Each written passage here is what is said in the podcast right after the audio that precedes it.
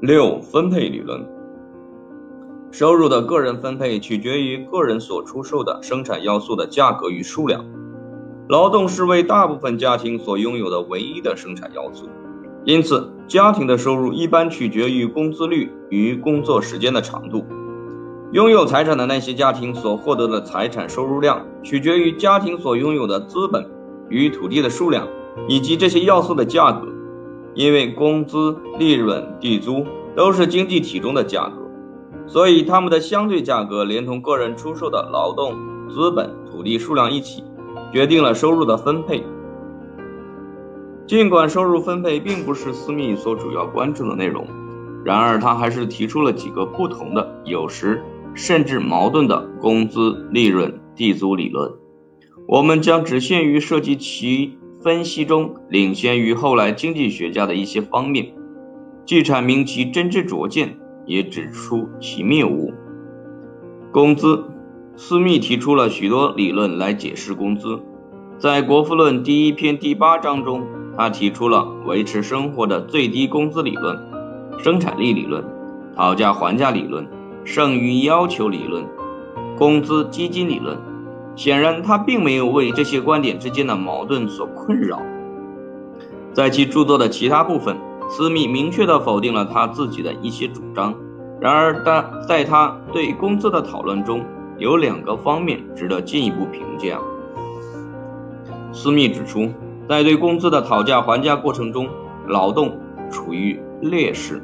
他说，因为雇主比雇员的人数少，所以雇主能够很容易的联合起来巩固他们的地位。此外，法律允许雇主联合，但是禁止雇员组成联盟。按照斯密的说法，议会有很多反对提高工资的议案，但没有一个反对降低工资的。最后，即使在罢工或停工期间不雇佣劳动，雇主也有足够的资源来维持他们的生活。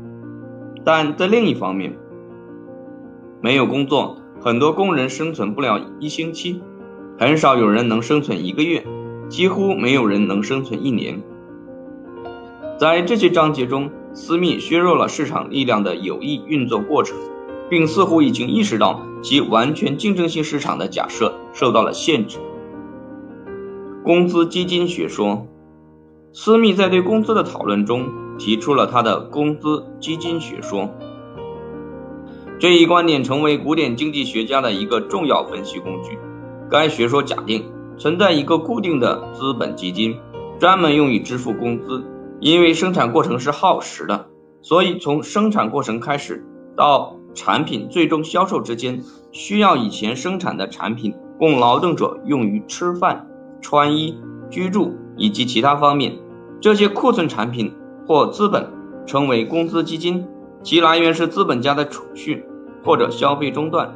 给劳动力和工资基金的规模，工资率就可以确定为工资率等于工资基金除以劳动力。斯密没有挖掘这一学说全部理论与政策含义，我们将在下一章回到工资基金学说的含义及其在古典体系中的重要性上来。利润。令人奇怪的是，斯密对利润性质与源泉的讨论极其简短。一般而言，古典经济学家都没有做太多的努力来解释利润的性质与源泉。显然，斯密毫无疑问地接受了下面这一种合理性，即利润是因资本家执行了对社会有用的功能而对他的一种支付。这种功能就是在耗时的生产过程期间。为劳动者提供生活必需品，提供工作所用的原料和机器。按照斯密的观点，劳动者允许其从产量中进行利润的扣除，原因在于劳动者并不拥有工作所有的原料和独立的知识手段。于是，利润在此就有两部分组成：纯利息收入和风险收入。斯密对利润的处理简短而不充分。劳动的产品是对劳动的自然补偿或者劳动的工资。在土地使用和资本积累之前的初始状态中，全部的劳动产品都属于劳动者，既无地主也无雇主与他分享。因此，在私密的原始经济体中，劳动者获得了全部产品。但是，在他自己所处的时代，劳动者不得不与资本家和地主一起分享产品。私密从未解释为什么要从劳动的产量中扣除利润和地租，他的体系因此受到对私人财产和资本主义经济不满的读者的批评。像斯密一样深信资本主义制度基本和谐的读者，是可能甚至不会注意到这一省略。地租，斯密至少提出了四种地租理论，所有的理论都相互矛盾。地租的起源从不同角度被认为是：一、地主的需求；二、垄断；三、差异化的优势；四、大自然的施舍。在《国富论》的前面部分。地租被视为决定价格的因素，而在后面部分，斯密先于李嘉图将地租视为价格被决定的因素。斯密通常对喜欢收获却从不播种的地主很不满，他感觉到地主与资本家之间在利益上的基本冲突。李嘉图则对这种冲突用全文给予了详细的说明。这又是一个例子，它使斯密认识到基本和谐的经济体中也存在一些不和谐的领域。随时间变化的利润率，斯密认为一个国家的经济增长取决于资本积累。尽管他很少注意利润的性质与源泉，但是他对不同时期利润率的变化极其感兴趣。他预测，随着时间的推移，利润率将会下降。原因有三：一、劳动市场的竞争，资本积累将引起资本家之间在劳动市场上的竞争，其结果是工资上升。私密断言。工资上升将使致使利润下降。二、商品市场的竞争。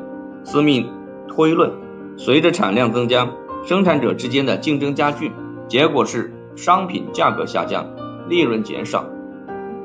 这也暗示着整个经济体生产过剩的可能性。它与斯密所主张的不可能发生生产过程的观点相冲突。三、投资市场的竞争。显然，斯密认为投资机会是有限的，因此资本积累的增加将致使利润下降。当他考察什么历史资料对研究利息率的长期趋势有用时，数据支持了他的理论推论。他的确也注意到一些殖民地，例如北美洲的殖民地的特征是高工资与高利润并存。